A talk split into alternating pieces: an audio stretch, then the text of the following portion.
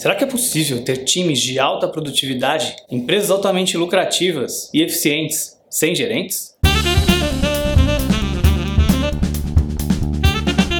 Essa é a pergunta que o Matheus Haddad me fez, pediu para eu falar um pouquinho sobre isso, para um evento que ele está fazendo justamente sobre esse assunto. Se é possível existir gestão, se é possível ter uma boa gestão sem gerentes. Como eu não pude estar presencialmente aí com vocês no evento, resolvi fazer esse vídeo para contar um pouco da minha opinião sobre o assunto. Vocês sabem que eu trabalho com desenvolvimento de software, com TI. Então a gente tem que testar o software que a gente faz. A gente precisa testar para garantir a qualidade do software. Porém, muitas empresas, muitos times não tem alguém que faça o papel de testador, alguém que fique o tempo inteiro somente focado em fazer testes. Outras empresas têm.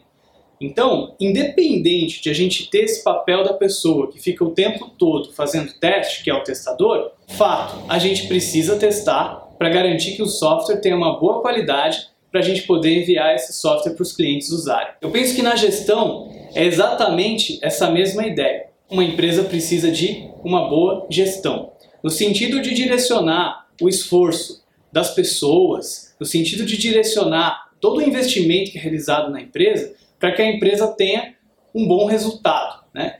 E isso a gente pode falar tanto da gestão do ponto de vista mais organizacional, como a gente pode falar também da gestão mais do ponto de vista das pessoas, de um ponto de vista mais sistêmico também. As ideias do livro Gestão 3.0, Management 3.0, aqui a referência do livro do Jurgen Appel para vocês darem uma olhada depois, é mais ou menos essa. É bacana porque ele traz um sistema de seis visões da gestão. Então, por exemplo, Toda empresa precisa de alguma maneira garantir que as pessoas que trabalham nela estão motivadas, estão engajadas, estão energizadas, estão conseguindo colocar os seus melhores talentos para que a empresa tenha o melhor resultado possível. Que as pessoas gostem do que estejam fazendo, que as pessoas estejam realmente dando seu melhor no dia a dia. Isso é motivar as pessoas, é uma das preocupações que a gestão tem. Agora, se você vai ter uma pessoa, de certa maneira, mais dedicada a se preocupar com isso, a se preocupar que cada uma das pessoas esteja fazendo o melhor que poderia fazer e aquilo que mais gosta, aquilo que, enfim, tem mais a ver com o que aquela pessoa pode oferecer para a organização, você pode criar uma maneira de que isso funcione sem que uma pessoa esteja o tempo todo dedicado a fazer isso.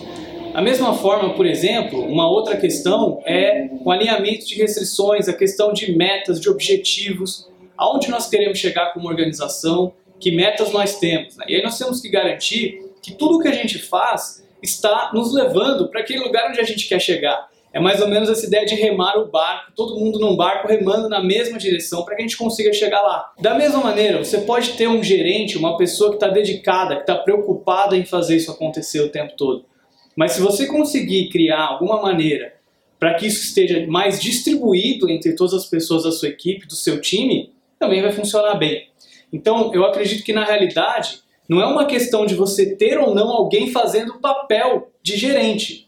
Mas o que importa de verdade é se a sua empresa está ou não sendo bem gerida. Não importa se essa gestão está distribuída entre muita gente ou concentrada no papel de uma única pessoa. Agora, que a sua empresa precisa ter uma boa gestão para ser bem sucedida, na minha opinião, ela precisa. Espero que eu tenha ajudado um pouco vocês aí e que tenha gerado alguns pontos importantes para a discussão. E você que está assistindo esse vídeo no YouTube ou ouvindo o podcast, Deixa também o seu comentário aqui sobre o que você pensa a respeito disso. Muito obrigado, pessoal, e até a próxima.